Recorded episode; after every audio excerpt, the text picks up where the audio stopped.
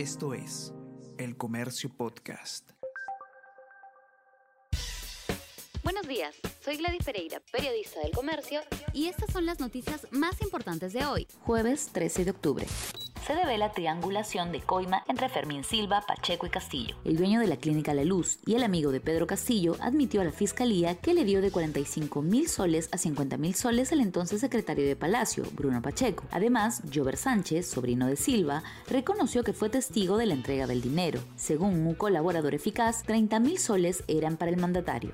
Oposición pide a miembros de los niños se inhiban de ver denuncia. Fuerza Popular, Renovación Popular y Avanza País demandan que Espinosa, López y Flores se retiren de la subcomisión que verá denuncia constitucional contra el presidente Pedro Castillo.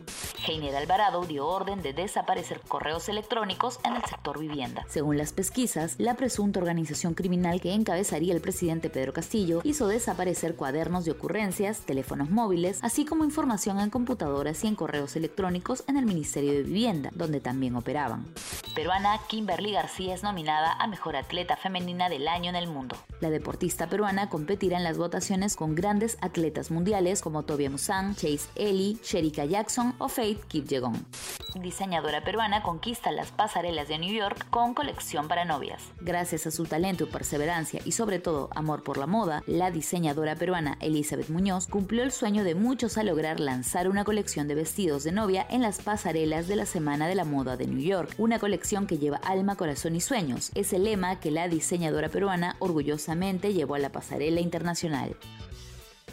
Esto es El Comercio Podcast.